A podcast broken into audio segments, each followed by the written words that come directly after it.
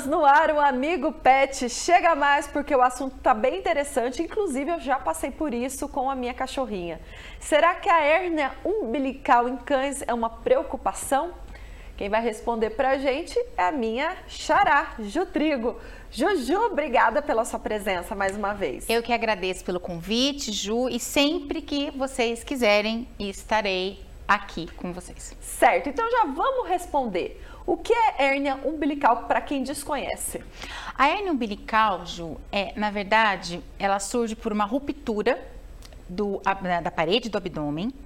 E por conta dessa ruptura ali na região do umbigo, pode ocorrer uh, o extravasamento de gordura e das vísceras. E aí uh, elas vão ficar alojadas né, em contato com a pele e vai formar aquele aumento de volume ali no local do, do umbigo. Então, isso é uma hérnia umbilical. Se você uh, observar esse aumento de volume ali na região do, do, do, abdômen, nessa região do umbigo do abdômen do seu animal, é, pode ter certeza que existe uma, existe uma probabilidade muito grande de ser hérnia.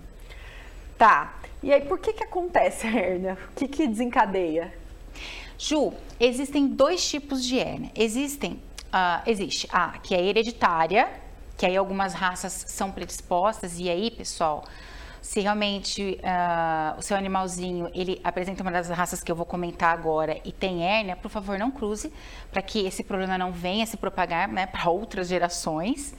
Uh, as raças predispostas, o Shih Tzu, o Lhasa Apso, o Piquinês, o Spitz, o Basset, são algumas das raças que são predispostas, Ju. Então, fiquem atentos. E, por favor, não cruze para que o problema não se propague. Olha só, a minha cachorra é Lhasa Apso. E tem muita gente que foi no Google buscar e a perguntinha era: Shih Tzu tem predisposição a ter a hérnia umbilical? Então é bem ali, o Shih Tzu e o Lhasa ó, são da família, quase. Exato, Ju. É exatamente isso. Uh, a hérnia umbilical, ela vem é, por parte hereditária, que essas raças predispõem, ela pode ser por trauma. O que, hum. que acontece? Como ela acontece por trauma? Na hora em que a, a cadelinha ela vai cortar o cordão umbilical do filhote, ela faz uma tração. E às vezes nesse tracionamento pode gerar a hérnia, ok? Ah, no caso do Shih Tzu, por que, que, é muito comum? As pessoas perguntam demais sobre o Shih Tzu. Por conta da arcada dentária ah, da fêmea, do, da, da, raça. Ela tem um pouco mais de dificuldade para cortar o cordão umbilical, então ela faz uma tração mais forte e aí é mais provável de acontecer os casos de hérnia nesses, nos filhotinhos de Shih Tzu, por conta realmente da conformação da, da, da arcada dentária da fêmea, né, da raça, que envolve a raça. Ok, é, com a minha cachorrinha, né, a Lúcia, a gente teve que fazer cirurgia. Exato. Eu entendo que é uma preocupação que a gente deve ter com esse pequeno probleminha que as raças com têm predisposição. Com certeza. Uh, bem, é necessário acompanhar. Você notou uh, o aumento de volume ali na região do umbigo? Uh, eu, como tutora, eu sou médica veterinária, mas eu, como tutora, já levaria para um veterinário para ele avaliar ok?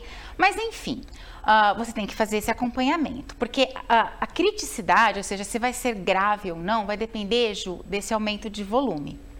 Então, quando a hérnia ela é muito grande, ela pode uh, envolver estrangulamento, por exemplo, de alça intestinal. E aí prejudicar o fluxo sanguíneo daquele órgão e, e aí levar um quadro de emergência. Esse animalzinho vai ter que ser operado em caráter de emergência, porque é, pode trazer realmente um malefício para esse órgão e se não correr até levar óbito. Nossa ok? Senhora. Então tem que correr. Claro, claro que são situações mais raras. Sim, sim, sim. Ok? Mas então fazer acompanhamento. Se o aumento de volume ele não for muito grande, você perceber que ah, não traz maiores problemas para o seu animal, ok. Mas mesmo assim, leve para o médico veterinário, porque ele vai fazer uma avaliação. E muitas das vezes, ele vai indicar ainda assim a cirurgia corretiva. Por quê?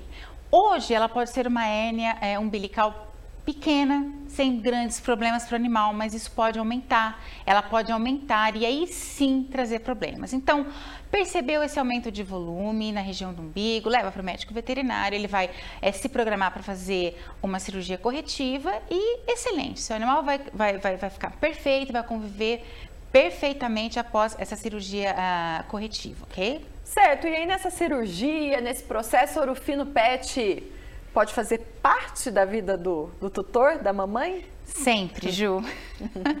na verdade, ah, nós temos produtos que auxiliam, é, digamos, na analgesia pós-operatória, numa ação anti-inflamatória, analgesia pós-operatória, que é a nossa linha Maxican, que é uma linha de um anti-inflamatório não esteroidal, que é o meloxicam, que os nossos uh, queridos médicos veterinários prescrevem num pós-cirúrgico, realmente, como eu disse pra, principalmente por uma questão de analgesia. Então a gente tem em forma de comprimido, a gente tem em forma de solução oral, que é muito interessante, é um produto, uma solução oral, ele é um produto que traz aroma mel, uh, vem com uma seringa dosadora que facilita a administração e os animais adoram. Ju, tanto os cães quanto os gatos adoram Maxcan solução oral. Sim, com certeza.